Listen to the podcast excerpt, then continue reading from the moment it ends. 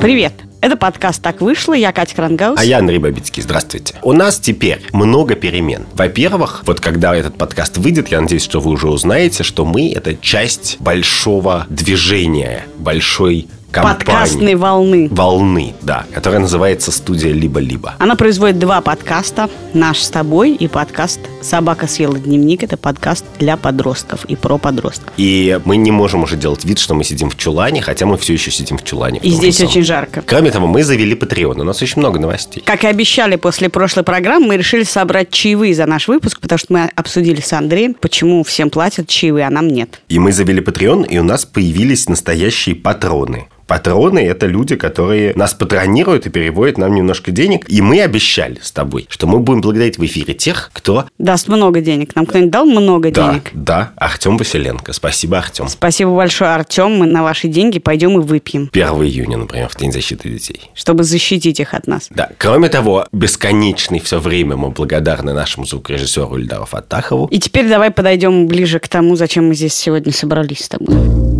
Нам прислали аудиовопрос. Это вообще довольно естественная штука. В подкаст прислать аудиовопрос. Но этим никто не занимается. Поэтому, когда мы получили аудиовопрос, мы решили, что мы его продвинем вперед, чтобы показать пример всем остальным. Присылайте нам аудиовопросы. Давайте послушаем.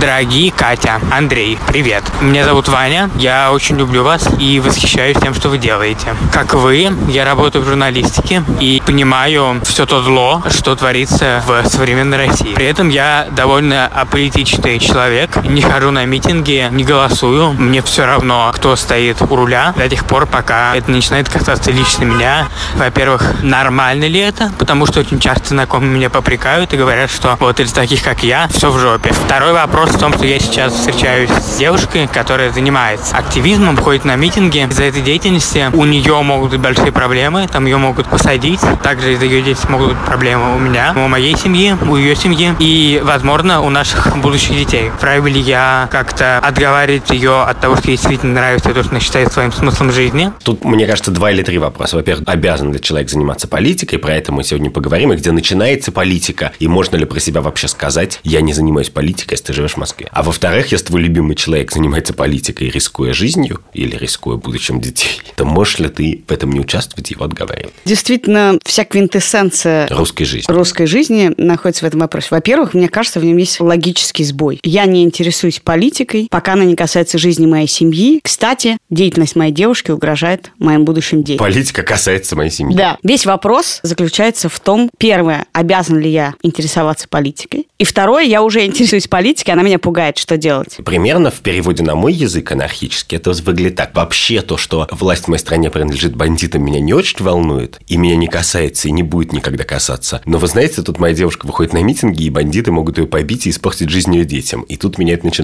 волновать. Да, и мне кажется, что вообще вопрос, я политичный, плохо ли это, но очень у многих есть, но он ошибочен, потому что что вкладывается в понятие аполитичный и обратно ему политичный. Ну, человек, интересующийся политикой, или человек, э, занимающийся политикой. Тут у меня будет двоякая позиция, потому что на этот вопрос, мне кажется, ответ очень простой. В России очень сложно быть аполитичным человеком. Аполитичный человек – это не тот, кто не ходит на митинги, а тот, действительно, кого это совсем не касается. То есть где-то в деревне человек может быть аполитичным, ничего не зная про это, ничего не разбираясь, и дая свою коровку и пропалывая огурцы. Но когда ты живешь в Москве, то ты завел роман с девушкой, она активист, и ты уже политичный. Собственно, весь вопрос в том, можешь ли ты не ходить на митинги и быть приличным человеком. И тут, мне кажется, ответ очень простой. Конечно, да. Любой человек может не ходить на митинги и оставаться порядочным человеком. Более того, из вопроса нашего слушателя мы видим, что у него есть представление о добре и зле в принципе, что страна в жопе, представление о зле. Это выдает наблюдательность минимальную, да. И значит, человек более-менее разбирается в ориентирах. Мне все равно, кто у руля, значит, мы догадываемся о том, что он знает, кто у руля, знает, как к нему относится, и при этом не хочет в это вникать, а хочет, чтобы жизнь его была хороша. Это и есть политика. Я хочу, чтобы моя жизнь и жизнь моей семьи была хороша, и хочу не вникать, кто у руля. Я не хочу жить так, что политика лезет в мой дом, как она лезет в мой дом, у меня девушка, она чем-то занимается, и это угрожает моей семье. Ну, погляди, мне тоже кажется, что очень странно говорить «я политичный человек», потому что это не надо говорить. Покажи, а не рассказывай. Если ты аполитичный, то ты не будешь в подкаст присылать вопрос. И тут, как мне кажется, есть две последовательные позиции. Одна такая, ну как бы какие-то бандиты захватили власть в России, вот это все политика, это грязное дело, пусть даже не бандиты, а какие-то там неприятные люди. Я к ним не полезу, пока они не полезут ко мне, а у меня вот есть 6 соток, как бы пулемет, и я вот как бы буду оборонять свои 6 соток, а что происходит вокруг, мне все равно. Я в этом смысле аполитичный. Вот пока вы где-то там творите свое зло, мне все равно, а вот мой домик, и я его оберегу. Это тоже политика. Ну, это, конечно, политическая позиция, да. Потому что позиция «делайте со мной, что хотите, мне все равно» – это просто инфантильная позиция. Она не имеет какого-то политического или неполитического окраса. Но есть и вторая традиция, более распространенная в Европе, например. Когда ты, с одной стороны, берешь на себя отчасти ответственность за то, что делает твое правительство и твоя страна, а с другой стороны, автоматически берешь на себя ответственность участвовать в этом и влиять на это. Ну, то есть, Путин захватил Донбасс, а мы как бы были ни при чем. Почему? Потому что мы считаем, что все, что делает хорошего, плохого Путин, мы на это никак не можем повлиять,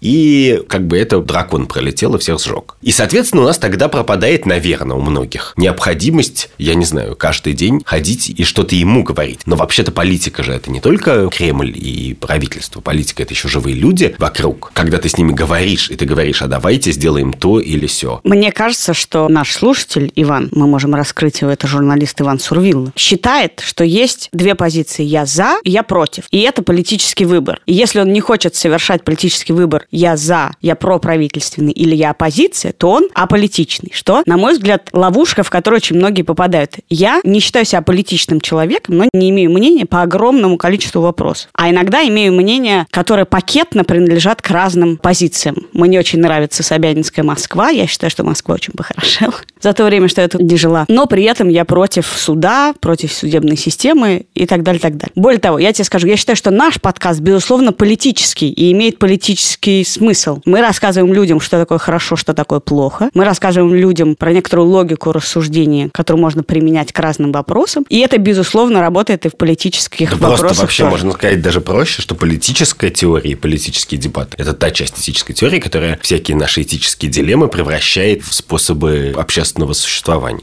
Так вот, если мы примем, что все мы, так или иначе, люди, которые хоть как-то думают в курсе новостей, вообще хоть как-то сталкиваются, безусловно, если ты журналист, ты не можешь не сталкиваться с этим, но не реагируют на это активно. То есть, узнав о том, что кого-то посадили, ты не идешь в СИЗО, не вступаешь в общественную наблюдательную комиссию, которая ходит в СИЗО и проверяет, как там все поживают. Не выходишь на митинги, не идешь, не пишешь э, петиции, не подписываешь, не перепощиваешь и так далее, и так далее. Можешь ли ты так реагировать на вещи, которые объективно являются злом. Ну, вот для меня нет большой разницы не участвовать в политике или участвовать, и не подбирать фантики от жвачек, которые валяются на дороге в твоей деревне. Вот ты живешь в поселке, у тебя дача или в деревне, и там валяется мусор на дороге. Но ты можешь его никогда не подбирать и не бороться с тем, что люди ходят и раскидывают мусор. Но тогда у тебя в какой-то момент будет очень замусоренный поселок. Подожди, Андрюш, ну ты же не ходишь на каждый митинг. Каждый день подписываются петиции на Change.org, Люди ходят на митинги, и люди пишут о том, что неужели мы это проглотим про какое-нибудь очередное событие раз в день. Ты же не ходишь на каждый митинг. И согласно твоей метафоре, прости, ты вообще какой-то странный житель деревни, который ходит весь просто по мусорному полигону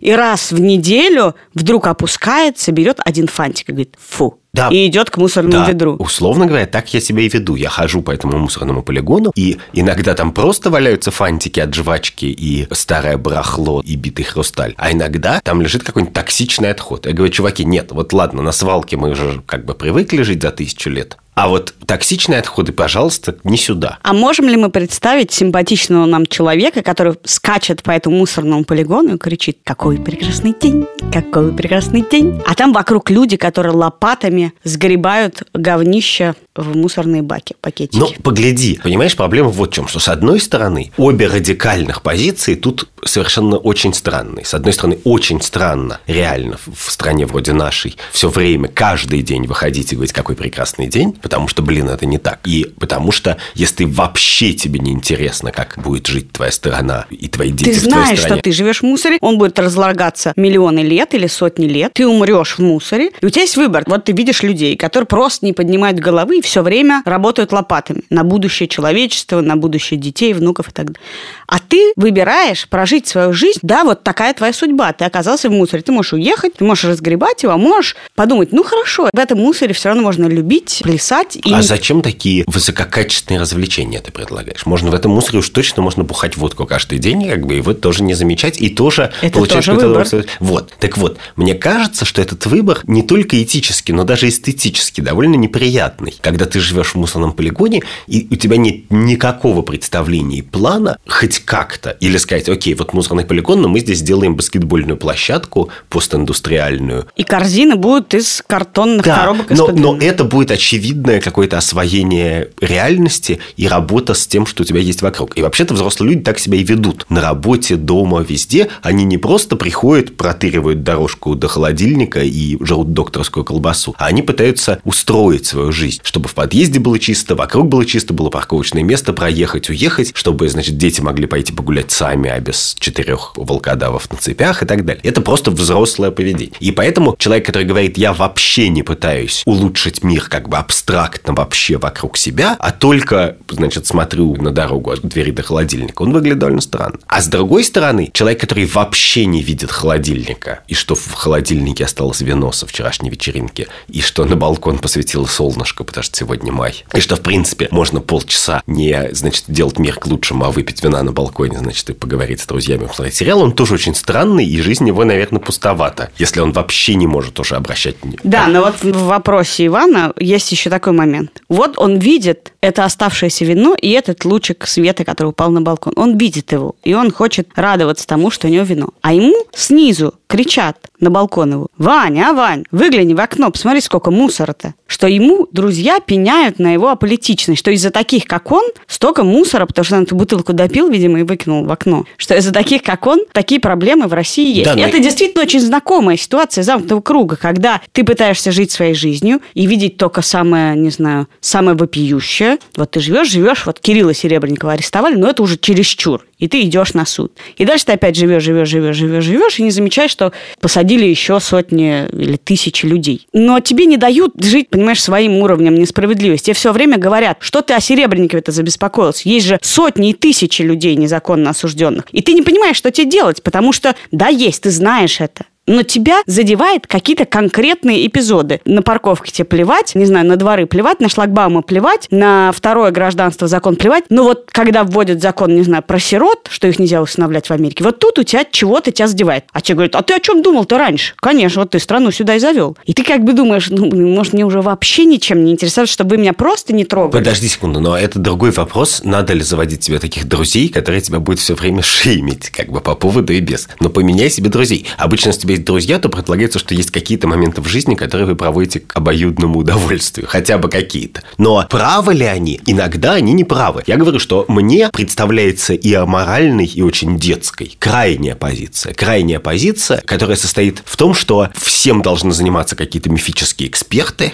Эксперты должны нам сказать, у нас должно быть две полосы на дороге или три. Эксперты должны нам сказать, значит, кто власть. Эксперты должны сказать, какие налоги и так далее. Тебе вообще ничего не волнует. Суд разберется, значит, кто должен сидеть в тюрьме и так далее. А я тут хожу и делаю свое маленькое дело. Обычный человек, который способен это сказать, он способен свое маленькое дело превратить в полную бессмыслицу. Вот это как бы позиция, которая меня прям раздражает. Просто потому что она детская. Почему? Я не разбираюсь в том, сколько должно быть полос. Я не верю в суд, но я верю в то, что урбанисты разбираются в количестве полос и дорожного движения лучше, чем я. Почему меня все время заставляют обо всем думать, иметь мнение и, более того, придают ему политический вес? Почему, если мне нравится, что Собянин посадил на Садовом кольце деревья, и они зеленые, и я теперь могу без омерзения пройти от, не знаю, от Маяковской до Смоленки пешком, почему это политика? На это у меня есть хороший ответ. И мы переходим к нашей следующей теме на эту тему.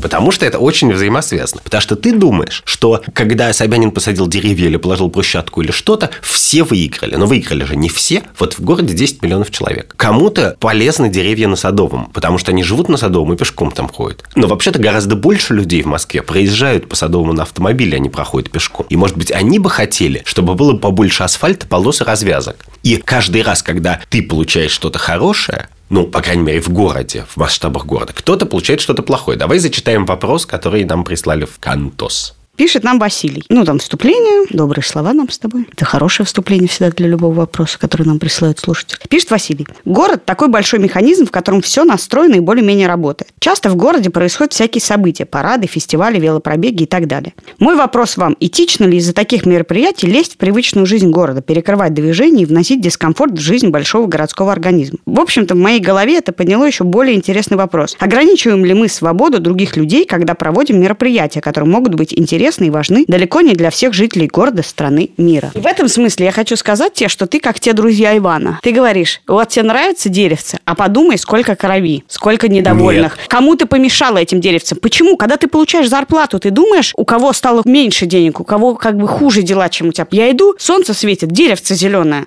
Да, я Я, могу. радуюсь. Я иду велопробег. Прекрасно. Мы же хотели на этом мусорном полигоне построить баскетбольную площадку. И вот мы из фольги выстроили себе эти велодорожки и катаемся на них. Только мы получили удовольствие. Ты говоришь, а ты подумала, откуда эти велодорожки? Кого как бы закатали в Нет, этот асфальт? Я, я не, не это хочу тебе сказать. Ты, кстати, ведешь этический подкаст, и иногда, мне кажется, когда солнышко выглянет, погода улучшится, ты про это забываешь.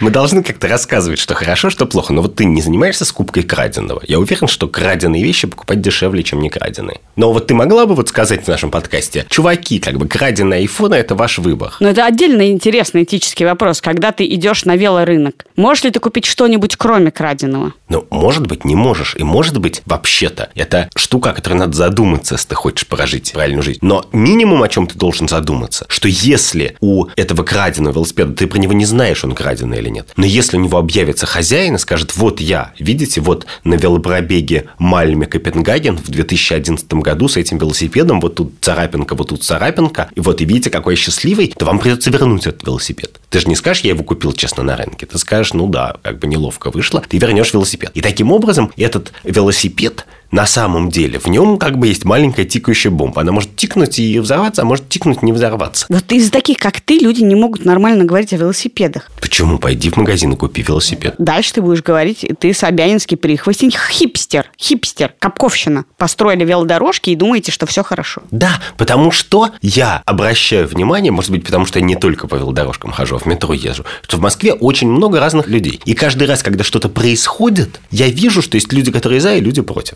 Вот, например, самое, что бывает мерзкое в мире, точечная застройка. Снесут какой-нибудь памятник архитектуры в 17 века и построят офисные здания на его месте. Очевидно, что есть в Москве примерно 5 инвалидов, которым не пофигу, что снесли здание 18 века. Большинству людей, конечно, пофигу. И есть какое-то осмысленное число людей, которые либо работают в этом офисном здании, либо его сдают, либо его снимают и так далее. И которые выигрывают от него. Вот кого больше? Тех, кто, значит, говорит, ах, у нас наследие крадут, или тех, кто будет работать в этом бизнес-центре? Когда сажают дерево, то кого больше? Тех, кто ездит, стоит в пробке на Садовом и матерится, или тех, кто гуляет по деревам? Когда парковку повышают и делают дорогой в центре Москвы, то кого больше? Тех, кто приезжает гулять или живет в центре Москвы и радуется, что теперь там можно проехать на такси, там, по делам, прийти погулять и так далее? Или тех, кто потерял какую-то возможность, которая у него была? А прости, с каких пор тебя интересует мнение большинства?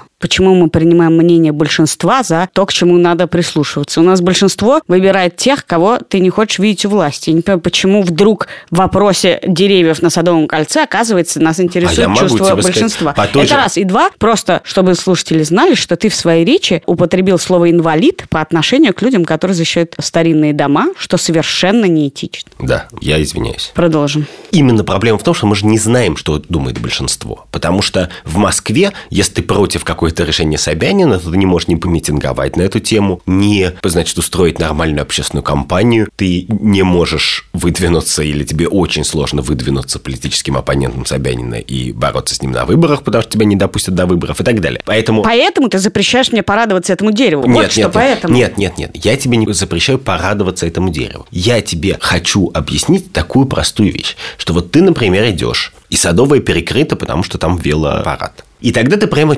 сердцем ощущаешь, что вот люди устроили себе праздник, как бы, а у меня жизнь стала немножко менее да, приятной. Да, более того, велопарад, например, тебя не очень бесит, а 9 мая танки у тебя еще Да. вызывает адское раздражение. Да, да, да, да. Так. Или пол- половину Москвы Так. закрывают из-за танков Так. самолетов, а самолеты еще не летают. Потому что самолеты – это единственное, что я готов им простить, потому что у них красивые разноцветные хвостики, во-первых, а во-вторых, они не перекрывают Тверскую, они летают над Тверской. То есть, если танки начнут летать над Москвой, тебе будет приятно. Я буду счастлив абсолютно. Я готов буду смириться с 9 мая, мне кажется. Так. Главное, что это еще... Главное, чтобы дуло у них не падало. Да, да, О, ужас как. Прости, Катя, очень графически ты мыслишь. Но я хочу сказать, что все, что ты видишь в городе, именно потому что город – это очень плотное место, где у каждого пятачка земли, он, во-первых, принадлежит всем, именно поэтому мнение большинства вообще-то интересно. А во-вторых, на него очень много кто претендует. И поэтому любое реальное решение в городе, провести сегодня велопарад или нет, провести митинг или нет, закрыть ларек или нет, это все решения, которые затрагивают автоматически тут же тысячи людей, так или иначе. Кто-то мог купить сигареты, а теперь не может. У кого-то был вид из Извини, окна. а я тебя остановлю тут. Скажи мне, а почему город принадлежит всем? Ну, неформально почему? Да. А фактически, к кому всем? Тебе что принадлежит в этом городе? Ты не можешь ничего сделать, будучи уверенным. Ты завтра цветочек посаешь, а послезавтра придут дворники, которые закатывают его в асфальт, и говоришь, подождите, я вчера посадил. Он говорит, я не знаю, не знаю. Это сам сказали, это асфальт залить, я залил.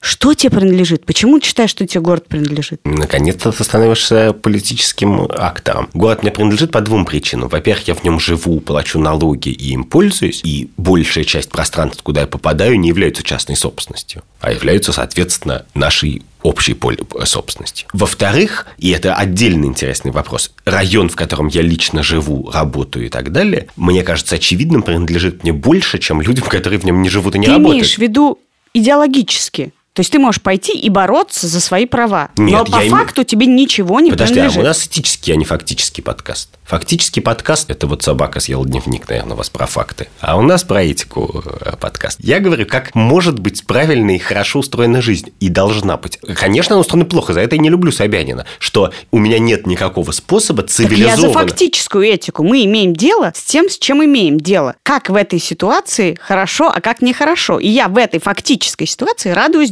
дереву. А ты мне говоришь, смотри, что такое это дерево. Тут наворовали, тут украли, тут Почему? закатали, же тут тебе не говорю, перекрыли. ну подожди, когда ты последний раз радовалась дерево, я стоял сзади и нашептывал. Ну, вспомни такой момент. Ну, будь честна с нашим слушателем. Нет такого, нет. Я так не делаю. Вот, может быть, кто-то сейчас скачает наш подкаст и пойдет по Садовому, увидит это дерево, и оно ему поперек горла. Ты поймал Но меня я на том- заранее, заранее извиняюсь. Ты тогда. поймал меня на том, что я действительно часто слышу свой голос, В наушниках, да. когда смотрю на деревья. И я не говорю, что не надо радоваться деревьям. Я просто говорю, что мы уже точно живем в 10-миллионном городе, где очень много людей, у них очень много разных интересов, и ты можешь, например, идти мимо дерева и радоваться ему, а кто-то подойдет и на него плюнет. И ты не должен удивляться, потому что даже такая прекрасная вещь, как дерево, может кому-то очень мешать. И поэтому хороший город, с моей точки зрения, это город, который удовлетворяет двум условиям. Во-первых, в нем существуют способы договариваться хорошие. То есть, если одни люди хотят что-то изменить большое, не масштаба дерева, там, снести киоски или построить киоски, или открыть 18 станций метро, или закрыть 18 станций но что-то большое, то существует много механизмов, при помощи которого те, кто за и против, могут поспорить с собой, привести аргументы, найти сторонников, значит, провести все митинги, согласования и все так далее. И все эти механизмы как бы считаются благом. Ну, то есть, любой митинг в городе – это благо, потому что люди говорят, мы хотим этого, и они пошли по А если из-за этого митинга перекрывают дороги? И большинство недовольно. Вот, сейчас мы про это поговорим. А второе важное, как мне кажется, свойство хорошего города, что у людей как бы немножечко динамические права. То есть те, кто живут в каком-то районе или обладают собственностью в этом районе, у них автоматически большее право голоса, и их мнение важнее, чем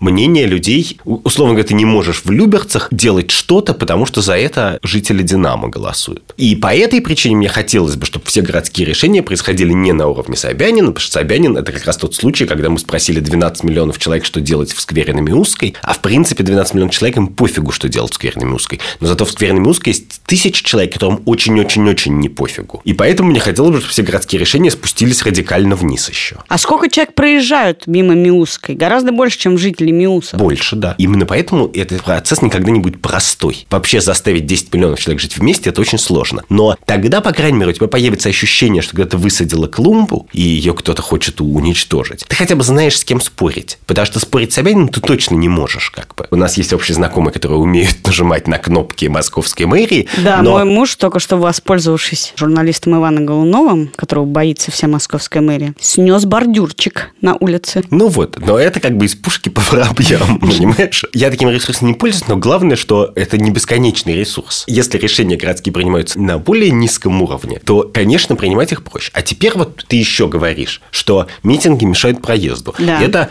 причина, по которой митинги фактически криминализировали в России, людей сажают в тюрьму, и по которой Иван Суровилла реально боится, что не только его девушка пострадает, но даже ее дети в будущем. То есть некоторые люди уже запуганы до полного. Опугения. Опугения, да. да, да. Ты вот все-таки твой подбор слов, это то, чему очень завидую. Обращайся, истину, Да. еще несколько И, слов. и это, конечно, совершенно мифическая история, потому что, конечно, митинги – это просто необходимая вещь. Ну, как выборы, как, э, я не знаю, касса в метро, И понимаешь? Обычно тебе предлагают, хочешь митинг, иди около кассы в метро и митингуй. Где-нибудь, желательно в Люберце. Проблема вот в чем, что я хотел бы, что в следующий раз, когда я буду устраивать митинг, и кому-то это не понравится, я узнал, что это кому-то не нравится не от Собянина. А тебе кому-то не нравится. Собянин- Хорошо, он тебе в следующий раз привезет 10 автобусов людей, которым это не нравится. Именно это я и хочу сказать, не от Собянина. Если Собянин может нанять 10 автобусов людей, то мне это не очень интересно. Мне хочется увидеть живых людей, потому что с живыми людьми, если они против моего митинга, я смогу поговорить. Я могу сказать, чуваки, я понимаю вашу боль, но вот видите, у нас вот такие обстоятельства, вот мы хотим так-то изменить жизнь. А Собянин что говорить? У него в одну чушку вылетело, в другую чушку вылетело. Хотелось бы знать, что ты подразумеваешь под словом чушка. Не знаю, но в Ушко? я подразумеваю свое общее... В одно ушко влетело, общее- в другое вылетело? Да, да, да, неприятие и презрение к московской власти. Интересно, я вот к власти испытываю презрение, а к деревцам к парку Зарядье, к тому, что я теперь могу пройти всю я Москву нет, внутри Садового очень- кольца и даже по Садовому кольцу, вызывает у меня чистую радость. И я понимаю в этом смысле и э, Ивана, и вообще большинство людей, которые хотят иногда видеть в велосипедах только велосипед, в дереве только дерево, в зеленой травке в музеоне, только зеленую травку в музеоне, а не несправедливость, точную застройку, политику и так далее, и так далее. Просто не видеть этого и считать, что это гораздо лучше, чем Лужков, и, соответственно, это, в принципе, уже неплохо. Потому что есть точная застройка Лужкова, и, поверь, точная застройка Собянинского периода по сравнению с этим просто рай. Не знаю, Диснейленд. Есть, пара мест в Москве, например, Лубянская площадь и на Тульской площадь у Даниловского рынка, где я могу просто час стоять и думать о смысле как бы застройки вокруг. Потому что на Лубянской площади самое уродливое здание в Москве, которое называется торговый центр Наутилус. Да, ну страшненько. А напротив стоит самое ужасное здание в Москве, значит, собственно, КГБ. Хотя я считаю, что страшнее здание, которое стоит на Павелецкой площади напротив вокзала, которое просто похоже на картонную коробку. Ничего не будет, такой бизнес-центр Лужковского периода. Да, да, да, с такой башней Жуткий с дворец, часами. дворец просто Да, да. какой-то ужасный. И есть еще одна вещь важная, о которой мы с тобой не говорили, но нас слушают не только в Москве совсем. И кое-что еще надо понимать, это же в большой стране. Потому что большая страна, как большой город, это место, где люди, у них разные интересы. И люди, которые живут в Петербурге или Ярославле или Красноярске, им, в общем, пофигу совершенно, сколько деревьев на Садовом. И что им не пофигу, что огромное количество денег, которые они платят налогами, так и сяк, уходит в Москву, Потому что Москва – это столица нашей родины, бум-бум-бум, и поэтому Собянин дает много денег. Он их, значит, проливает золотым дождем в зарядье, так или иначе перераспределяя или отнимая у людей, которые живут в других регионах. И при этом они не могут даже приехать в Москву и пойти на митинг и сказать, вы тут зажрались, вы не правы, я хочу другую власть. Подожди, но ты все больше и больше накачиваешь смысла в одно дерево. Да, я вообще считаю, что мир – это прекрасное очень место, потому что ты можешь очень много смысла вкачать во что угодно, в картину, в дерево. Когда ты на Монолизу смотришь, это тоже 30 на 30 сантиметров. Начинает напоминать, знаешь, когда горел Нотр-Дам недавно, как люди вкладывали в это все больше символизма и смысла, и говорили «закат Европы» и так далее, и так далее. А иногда пожар – это просто пожар. Дерево просто дерево. Дерево просто дерево, оно зелененькое, от него немножко больше кислорода. И я не знаю, как дифференцировать, да, как сказать, вот это дерево, это политика, а это просто кустик. Я не знаю как, но если не делать этого, если в каждый кустик вкладывать проблемы Тверской области, и проблема перераспределения бюджета, то это невроз, а не политика. Подожди секунду, но мы же начали с разговора о том, когда ты начинаешь заниматься политикой, надо ли это и так далее. Но вот если тебе нравятся деревья, почему ты не ходишь и не говоришь, Собянин, посади еще больше деревьев? Почему Я ты не говорю- устраиваешь митинги? Москва – самый недостаточно зеленый город в северном полушарии. И тут мы возвращаемся к вопросу о том, что не все люди хороши в активизме. Мой талант не лежит в области активизма, пропаганды какой-нибудь зеленых деревьев и так далее. И даже в урбанистике мои таланты никак не, вообще не, не укладываются. Именно. И ты почему-то считаешь, что твоя способность восхищаться деревом – это недостаточный повод, чтобы заниматься политикой, чтобы говорить, я хочу больше деревьев. Хотя и это твое восхищение деревьями разделяет вся Москва. Нет такого человека, который говорит, я не люблю деревья, я люблю пеньки. Понимаешь? То есть не нужно ждать Ты- эксперта. Я просто не поняла, каким образом ты из одного моего нежелания вкладывать дерево в политику теперь перекинул меня в то, почему я не борюсь за засилье деревьев в Москве. Я просто не борюсь. Я просто вижу дерево, радуюсь, все, Да, иду ну, дальше. Ну, то есть ты идешь, живешь как в компьютерной игре. Ты идешь по уровню, там, вот дерево, о, хорошо, порадуюсь, вот красивый вид. А вот некрасивый вид. Но у тебя вообще нет ощущения, что это какая-то система, с которой ты взаимодействуешь. Ну, так окей, я так тоже умею жить, поверь. У меня вот рыночек рядом с домом хороший. Туда можно пойти, выпить белого вина и съесть что-нибудь вкусное. А, а, п- я не знаю, я совершенно... Вот поверь, по мне не ну скажешь, что, у тебя конечно. встает кусочек горла-то каждый У раз? меня нет. Это не вопрос про то, надо ли участвовать в политике или нет. Нет, чуваки, не надо к 25 терять радость жизни. Сохраняйте ее в себе, берегите. А теперь давайте поговорим про то, надо ли заниматься политикой. Так я считаю, что я занимаюсь политикой. Вот сейчас мы с тобой занимаемся политикой. Нет, ты что? Какой твой политический рецепт? Дай мне его. Я считаю, самый лучший политический рецепт – это когда ты получаешь столько информации, сколько способен получить, сколько тебя интересует. Есть люди, которые стараются в разной форме и чувствуют свой талант в том, чтобы доносить разные системы взглядов на мир, системы рассуждений. В этом мы с тобой тут э, пытаемся преуспеть, рассказывая людям, как можно о каких проблемах думать. Есть люди, которые это слушают, как-то они это воспринимают, и дальше тебя должно задевать то, что задевает тебя. Потому что как только, э, не знаю, журналиста Зою Светову задевает чья-то судьба, я знаю, что Зоя обладает таким талантом, что если есть шанс вытащить кого-то из тюрьмы несправедливо туда посаженного, она его вытащит. Но если Иван Сурвилла, который чувствует, что он вообще не, вообще не про это не понимает, ничего не чувствует, если он, мы его загоним, так скажем, иди ты доставай из тюрьмы, то у него ничего не выйдет. Потому что его талант лежит еще в каких-то областях. И если мы примем, и я считаю, что мой политический рецепт в этом, что тебя должно задевать то, что задевает, а другие люди должны стараться тебя задеть чем-то, чтобы ты свои таланты направлял на улучшение мира, это и есть хорошо. Нет никаких общих рецептов для всех людей. Конечно, но...